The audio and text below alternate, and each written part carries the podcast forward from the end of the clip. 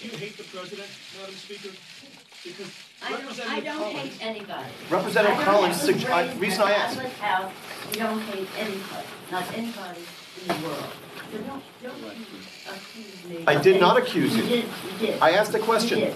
And- and Representative Collins yesterday suggested that the Democrats are doing this simply because they don't like the I guy. have nothing to do with it. Don't you say that. I think it's an important I point. think the president is a coward when it comes. as a Catholic, I resent your using the word hate in a sentence that addresses me. I don't hate anyone. I was raised in a way that is full, a heart full of love, and always prayed for the president. And I still pray for the president. I pray for the president all the time.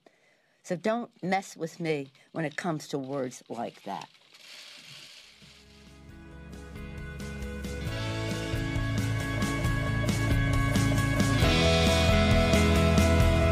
Bienvenidos a Conoce, Ama y Vive tu Fe. Este es el programa donde compartimos el Evangelio y profundizamos en las bellezas y riquezas de nuestra fe católica. Les habla su amigo y hermano Luis Román y quisiera recordarles que no podemos amar lo que no conocemos y que solo vivimos lo que amamos. En el cortito video que les acabo de colocar, eh, pudieron ver una de las representantes aquí eh, como senadora del, del Senado de aquí de los Estados Unidos. Eh, Pelosi es el apellido de ella. Y ella eh, en este video pues pudimos ver un poco ella agitada y molesta. Y esto sucedió después que un reportero le hizo una pregunta. eh, yo no quiero hablar de política en, en el podcast, pero para que tengan una idea de lo que está pasando aquí, nosotros aquí en los Estados Unidos ahorita pues ustedes saben toda la controversia que hay con el presidente y pues tenemos ahora el Partido Demócrata tratando de expulsar o, o básicamente impeach, como dicen en inglés, al presidente. Y pues uno de los reporteros le preguntó a la senadora que si todo lo que ellos estaban haciendo era porque ellos odiaban al presidente. Y la senadora se enojó mucho por la pregunta y reaccionó de esa forma, lo cual a mí me sorprende porque como ellos son eh, bien liberales, la prensa es liberal también acá y en el mundo entero, pues nadie atacó la manera en que ella respondió. Pero si hubiese sido un conservador, una persona tradicional, contestando de esa manera, si hubiese sido el mismo Trump hablando de esa forma, eh, le hubiesen caído encima, ¿verdad? Pero lo que sí quería mencionar es que ella, para defenderse sobre ese comentario, le dijo al reportero que cómo ella, ella iba a sentir odio si ella era católica, que en su casa se había criado en, un hogar católico donde ellos no odian a nadie, el odio no se practica. Y a mí me dio pena escuchar esto, primero porque uno no utiliza la carta de la religión para nada de esto, esto no fue un ataque a sus creencias, pero segundo, porque ella es una de las pe- personas y de las voces más amplias pro aborto aquí en los Estados Unidos, una de ellas, y tiene la cara fresca de decir yo soy católica, y lo es, la hemos visto en iglesias y todo, y lamentablemente no le niegan la comunión ni nada a una persona que abiertamente promueve la muerte a los infantes. Y pues eh, Twitter y todos estos medios se, se desbordaron el día de hoy, por lo menos aquí en los Estados Unidos, criticando esto porque pues los católicos sabemos el historial de ella, entonces ¿cómo tú te vas a poner a, a decir orgullosamente yo soy católica, yo no creo en el odio, pero sí crees en matar niños y darle el derecho a las mujeres de poder decidir, de poder matar a su hijo y que no sea ilegal hacer eso? Eh, de verdad que es aberrante. Y viendo los comentarios en algunos de estos twitters, en estos tweets, en algunas de las cuentas católicas, me impresionó ver personas católicas diciendo que, que no había nada de malo en lo que ella dice y lo que ella hace y lo que ha estado haciendo por años y décadas ya. Eh, de que ella se- siga diciendo yo soy católica porque ella nunca se ha hecho un aborto y que posiblemente ella no lo haría. Y que como ella sí está viviendo su fe porque ella no se haría un aborto, pero eh, ella sabe separar lo que es su fe y lo que es su trabajo y pues por eso ella promueve el que, está, el que estas libertades estén ahí puestas para la gente y que la gente sea libre para escoger. Y lamentablemente esa postura es completamente errada. Y quise traer este programa en el día de hoy porque esto es algo que mucha gente no está entendiendo de nuestra fe cristiana.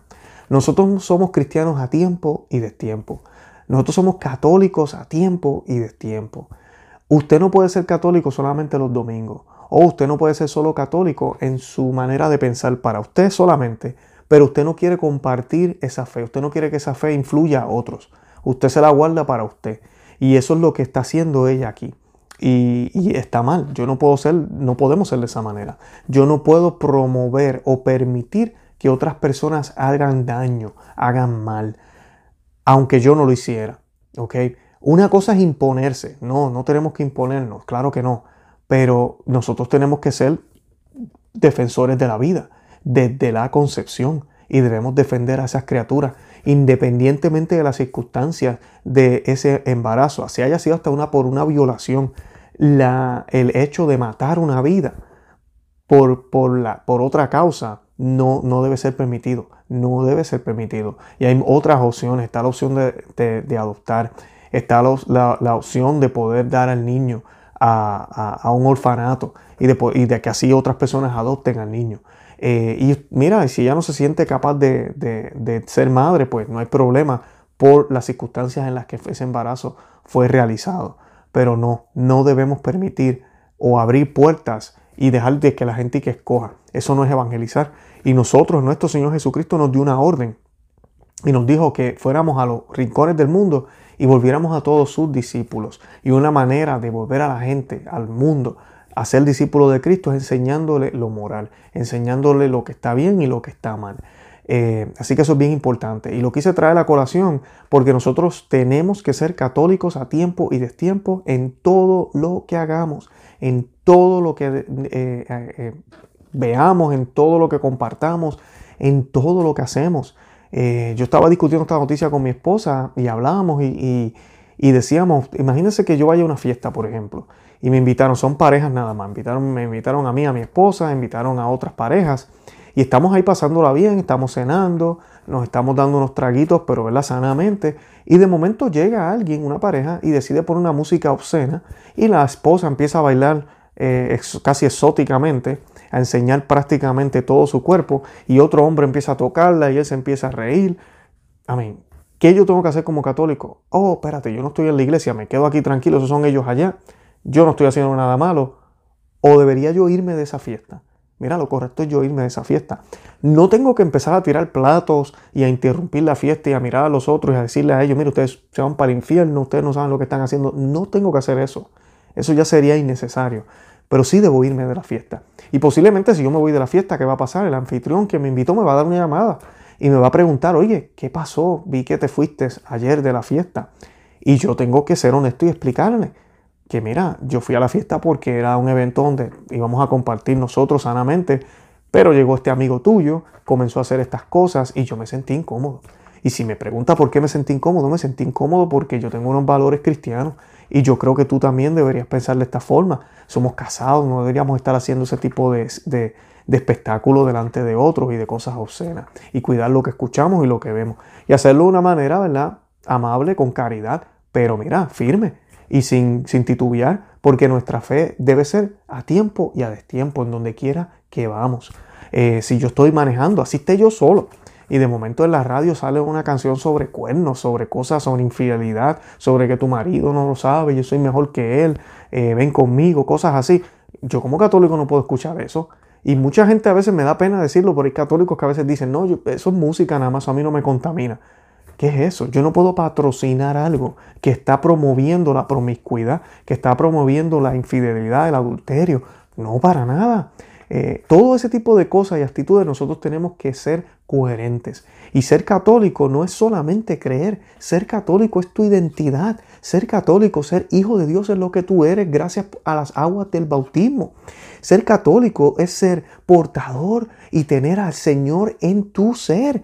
Más nosotros los católicos que recibimos el cuerpo y la sangre de Cristo en cada misa que celebramos. O sea que nosotros somos agrarios también vivos que andamos caminando en este mundo para hacer luz para otros.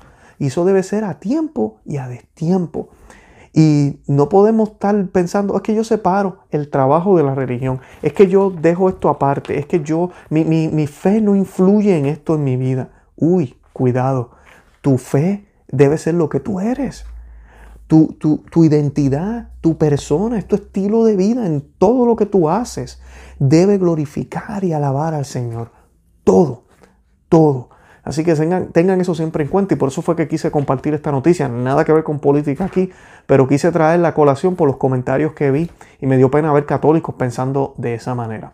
Los invito a que visiten nuestro blog conoceamivetufe.com, que se suscriban a nuestro canal aquí en YouTube, que nos busquen en todos los medios sociales y que nos sigan, eh, que nos busquen también en todos los medios de, de podcast que estamos disponibles también. Bueno, los amo en el amor de Cristo y Santa María, ora pro nobis.